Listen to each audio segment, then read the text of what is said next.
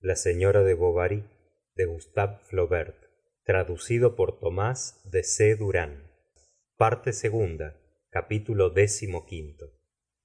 La multitud esperaba junto á la pared encerrada simétricamente entre balaustradas en el ángulo de las calles vecinas gigantescos carteles repetían en caracteres barrocos lucia de la mermure lagardy opera etc. Hacia buen tiempo. Se sentía calor el sudor empapaba los peinados todos los pañuelos enjugaban frentes rojas y á veces un viento tibio que soplaba del río agitaba suavemente los flecos de los toldos colocados sobre las puertas de los cafés. Un poco más abajo sentíase una corriente de aire glacial que olía á sebo á cuero y aceite. Eran las emanaciones de la calle de las carretas llena de grandes almacenes negros atestados de barricas. Por miedo á parecer ridicula emma quiso antes de entrar dar una vuelta por el puerto y bovary por prudencia conservó los billetes en la mano metida en el bolsillo del pantalón que apoyaba contra su vientre. Apenas penetraron en el vestíbulo emma sintió latir fuertemente su corazón.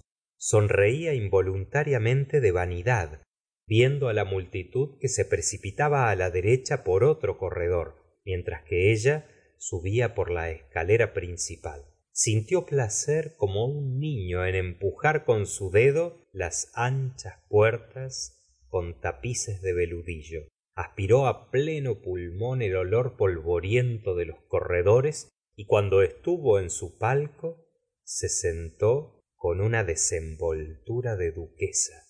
La sala comenzaba á llenarse. Sacábanse los gemelos de todos los estuches y los abonados advirtiéndose de lejos saludábanse. Venían á reposar de las inquietudes de la venta pero no olvidando los negocios todavía hablaban de los precios del algodón ó del índigo. Veíanse allí cabezas de ancianos pacíficas y sin expresión que con su blancura de cabellera y cutis parecían medallas de plata empañadas por un vapor de plomo. Los bellos jóvenes se pavoneaban en el palco ostentando por la abertura de los chalecos las corbatas rosa ó verde manzana madame bovary los admiraba desde arriba apoyando sobre el antepecho su mano calzada de guantes amarillos. Encendiéronse las candilejas del escenario. La araña descendió del techo. Entraron los músicos unos después de otros y empezaron á templar sus instrumentos. Oyóse á poco la campana del escenario. Redoblaron los timbales los instrumentos de cobre lanzaron sus acordes descorrióse el telón y apareció un paisaje la entrada de un bosque con una fuente á la izquierda sombreada por una encina. Campesinos y señores el plaid á la espalda juntos un coro de caza después salió un capitán que invocaba al ángel del mal levantando hacia el cielo sus dos brazos. Apareció otro luego. Marcháronse y los cazadores repitieron el motivo. Emma se encontraba en las lecturas de su juventud en pleno walter scott. Parecíale oír á través de la niebla el son de las cornamusas escocesas repercutiendo en los jarales. El recuerdo de la novela le facilitaba la inteligencia del libreto y seguía el argumento frase frase mientras que los pensamientos que volvían su mente desaparecían al punto bajo las ráfagas de la música. Dejábase mecer por las melodías y sentía vibrar todo su ser como si los arcos de los violines se hubieran paseado sobre sus nervios. No se cansaba de mirar todo era ojos para contemplar los trajes las decoraciones los personajes los árboles pintados que temblaban al andar los actores por el escenario y las tocas de terciopelo los mantos las espadas todo aquello que se agitaba. Una mujer apareció arrojando una bolsa á un escudero verde. Quedóse sola y entonces una flauta que semejaba un murmullo de fuente ó el sacudimiento de las alas de un pájaro acompañaba á lucia en su cavatina en sol mayor. Quejábase de amor pedía alas. También emma hubiera querido huir de la vida evaporarse en un abrazo. De repente apareció edgardo lagardy tenia una de esas palideces espléndidas que prestan algo de la majestad del mármol á las razas ardientes del mediodía. Su talle vigoroso estaba sujeto en un jubón de color obscuro un pequeño puñal cincelado le golpeaba sobre la pierna izquierda y deslizaba miradas lánguidas descubriendo sus dientes blancos. Se decía que una princesa polaca oyéndole cantar una tarde en la playa de biarritz donde carenaba chalupas se había enamorado de él. Ella se arruinó por su causa y él la dejó por otras mujeres. Aquella celebridad sentimental no dejaba de servir á su reputación artística. El cómico diplomático tenia el cuidado de deslizar en sus reclamos alguna frase poética acerca de la fascinación de su persona y la sensibilidad de su alma una hermosa voz un imperturbable aplomo más temperamento que inteligencia y más énfasis que lirismo. Acababan de realzar aquella admirable naturaleza de charlatán en la que había algo de peluquero y de torero. Desde la primera escena entusiasmó. Estrechaba á lucia en sus brazos la dejaba volvía á cogerla parecía desesperado lanzaba rugidos de cólera. Después estertores elegíacos de una dulzura infinita y las notas se escapaban de su garganta desnuda llena de sollozos y de besos. Emma se inclinaba para verle arañando con sus uñas el veludillo del antepecho del palco. Llenábasele el corazón de aquellas lamentaciones melodiosas que se arrastraban al acompañamiento de los violoncellos como gritos de náufragos en el tumulto de una tempestad. Reconocía todas las embriagueces y todas las angustias por las que había estado á punto de morir. La voz de la cantante no le parecía ser más que el eco de su conciencia y aquella ilusión que la encantaba algo de su propia vida pero nadie en la tierra habiala amado de aquella manera. El no lloraba como edgardo la última noche á la luz de la luna cuando se decían hasta mañana hasta mañana la sala temblaba al ruido de los bravos. Volvieron á comenzar la estreta entera.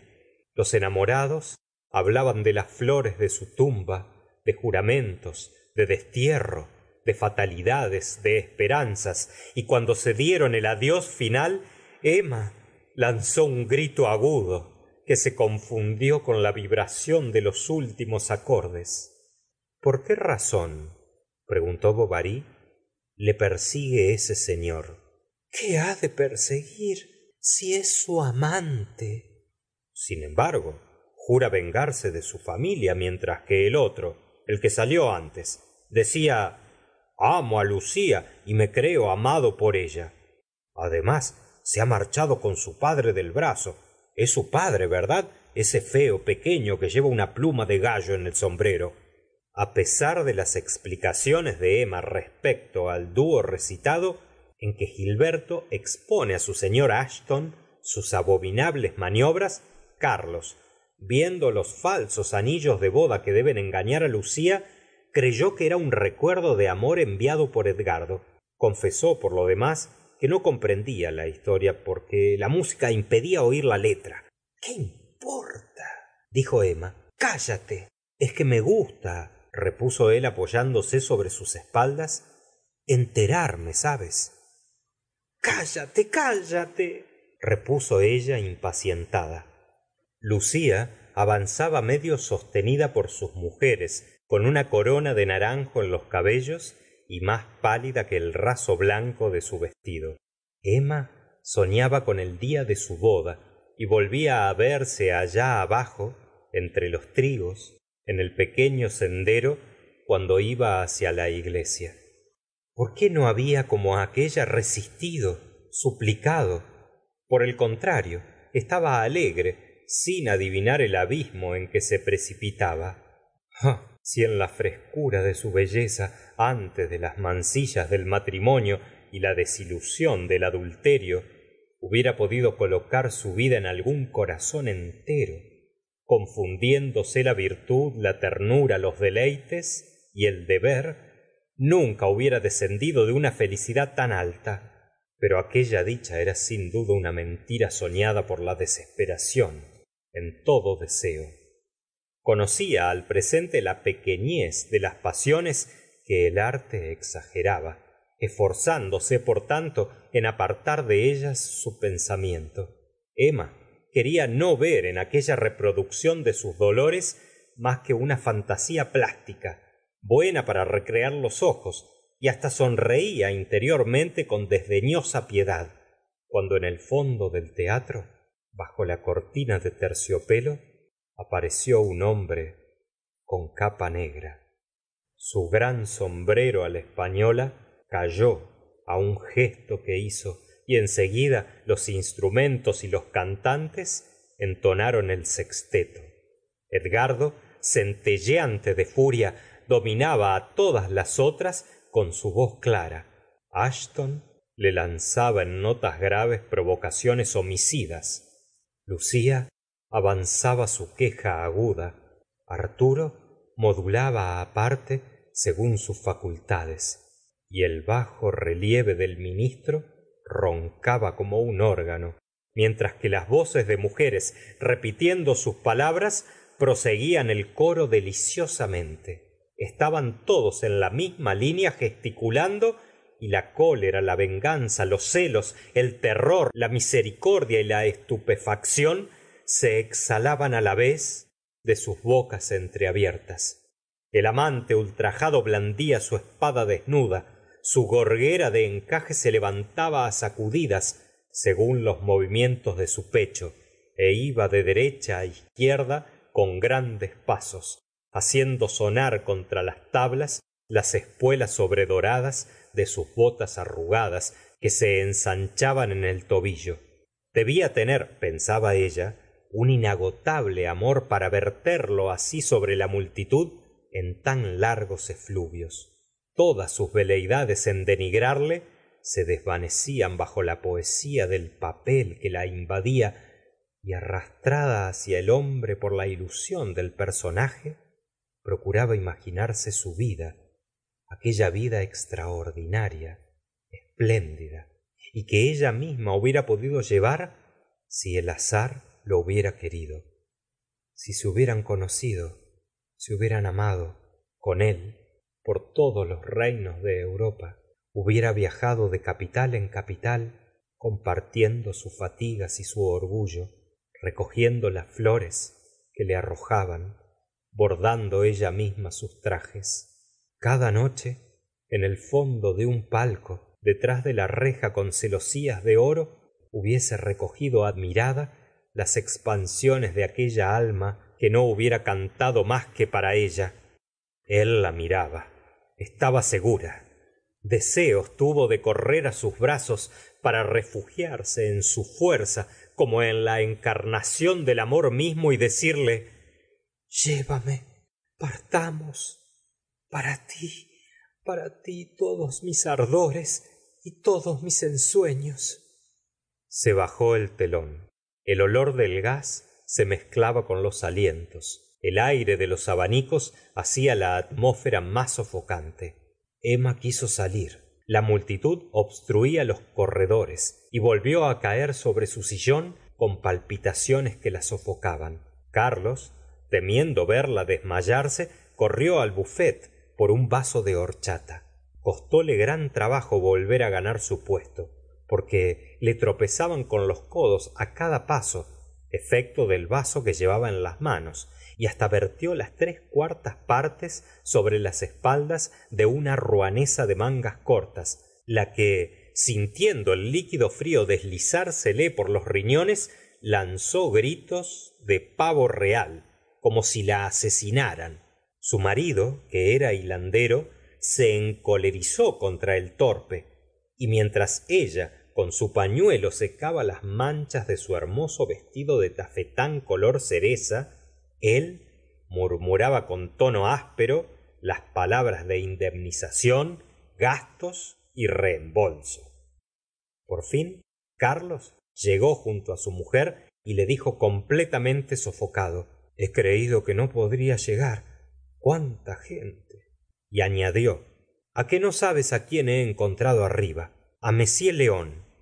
León el mismo. Pronto vendrá á saludarte.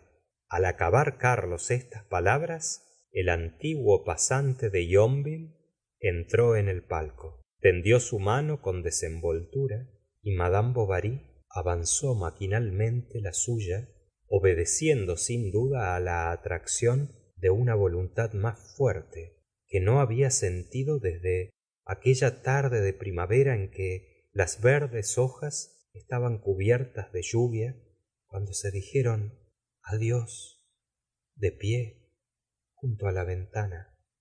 De repente volviendo á las conveniencias de la situación sacudió con un esfuerzo la languidez de aquellos recuerdos y comenzó á balbucear frases rapidísimas. Hola buenas noches. Cómo usted aquí silencio gritó una voz desde el público porque empezaba el tercer acto. Con que está usted en rouen sí.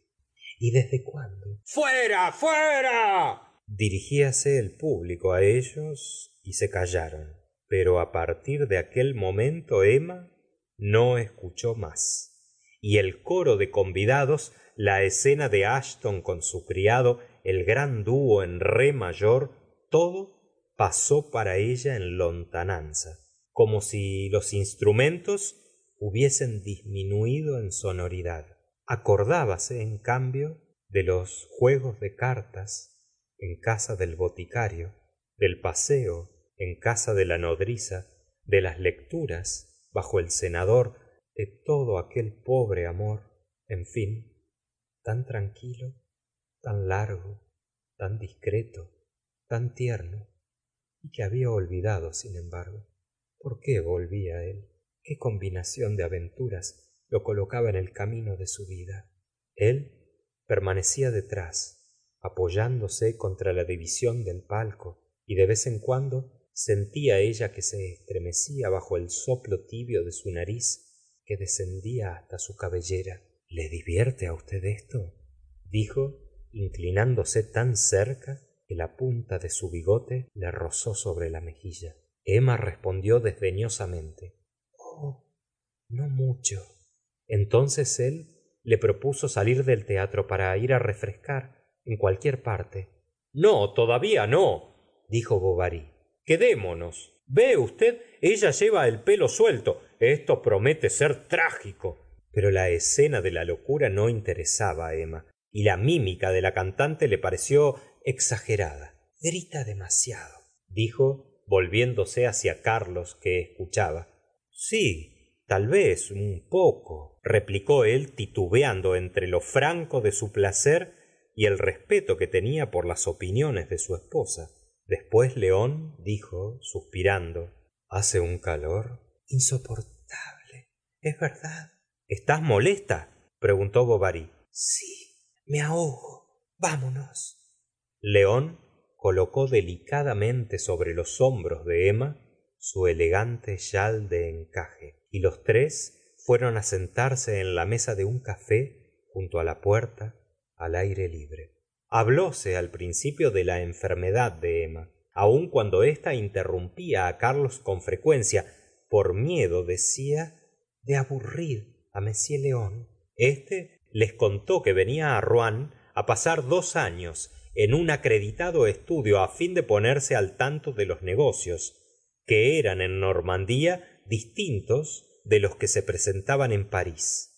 Después se informó de la salud de berta de la familia homais de la tia lefrancois y como si en presencia del marido nada más tuvieran que decirse pronto cesó la conversación la gente que salía del teatro pasó por delante de ellos tarareando á voz en cuello.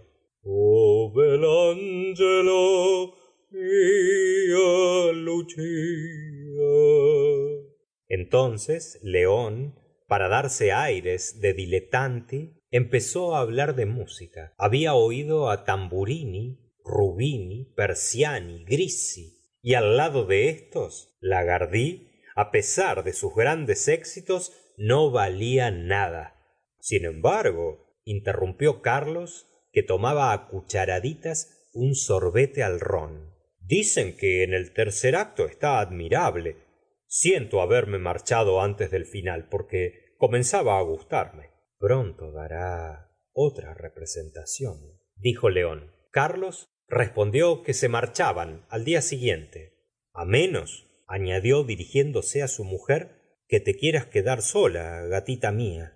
León al oír esto cambió de maniobra pues deseaba aprovechar aquella ocasión inesperada que se ofrecía á su deseo y comenzó á elogiar á lagardy en el aria final. Aquello era soberbio sublime. Carlos insistió. Quédate á oírle. Volverás el domingo vamos decídete el café iba quedando desierto y un mozo acudió á colocarse discretamente al lado de ellos. Carlos que lo comprendió sacó su bolsillo. León le detuvo por el brazo y tiró sobre el mármol dos monedas de plata. Verdaderamente siento dijo bovary el dinero que usted el otro hizo un gesto desdeñoso lleno de cordialidad y tomando su sombrero exclamó con que quedamos en que mañana á las seis no es verdad carlos dijo que no podía estar ausente más tiempo pero que emma podía quedarse. Es que balbuceó ella con singular sonrisa. No sé si bien ya lo reflexionarás. La noche es buena consejera. Después dijo á león que les acompañaba. Ahora que se halla usted en nuestra comarca espero que algún día vendrá á comer en casa el pasante afirmó que aceptaba máxime teniendo necesidad de ir á yonville para asuntos de su estudio y se separaron en el pasaje de saint herbland en el momento que daban las once y media en el reloj de la catedral